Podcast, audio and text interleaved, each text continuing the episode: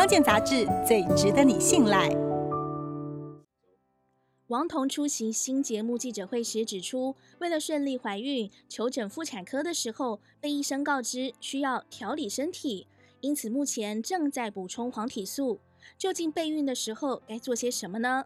第一，维持健康的饮食习惯，均衡摄取六大类食物，尤其需要特别注意叶酸、铁、碘、维生素 D 的摄取，借由晒太阳以及吃鱼类、鸡蛋、乳品、菇蕈来补充维生素 D。素食者可以吃紫菜、海带，摄取维生素 B 十二。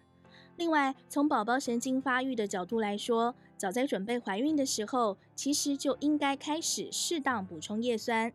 叶酸摄取不足的孕妇，有比较大的机会产下无脑儿、脊柱裂开、使脊髓外露的婴儿。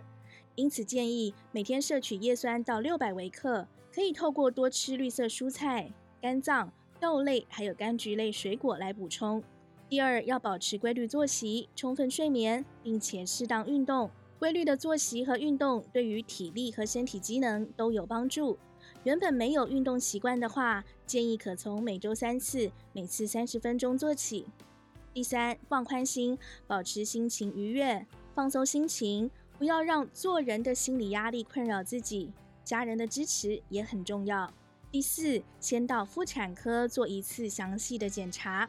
妇产科医生指出，打算怀孕之前，先到妇产科做一次详细的检查，因为卵巢的功能、年纪、排卵状况都会影响到女性怀孕。如果体重、血脂、血糖都偏高，也要提早控制治疗。别忘了，备孕不是女生单方面的事，男生也要一起检查。有时候夫妻不孕，也可能是因为精子的数量太少，或是活动力太差而导致。